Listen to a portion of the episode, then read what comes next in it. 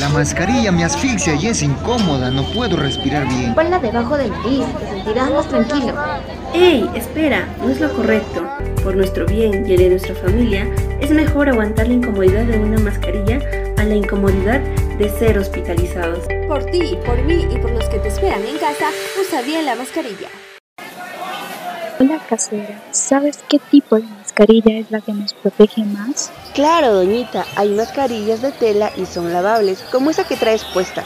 Las quirúrgicas son más livianas, te protegen más. Ah, y las KN95, esas están un poco más caras, pero protegen aún más que las quirúrgicas, por eso yo las utilizo.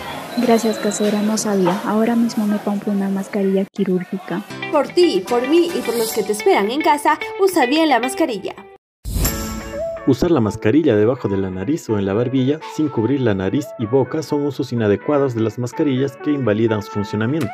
Al salir de casa, todos estamos en riesgo, ya que el virus es altamente contagioso. Por ello, no olvides ponerte bien la mascarilla. Por ti, por mí y por los que te esperan en casa, usa bien la mascarilla.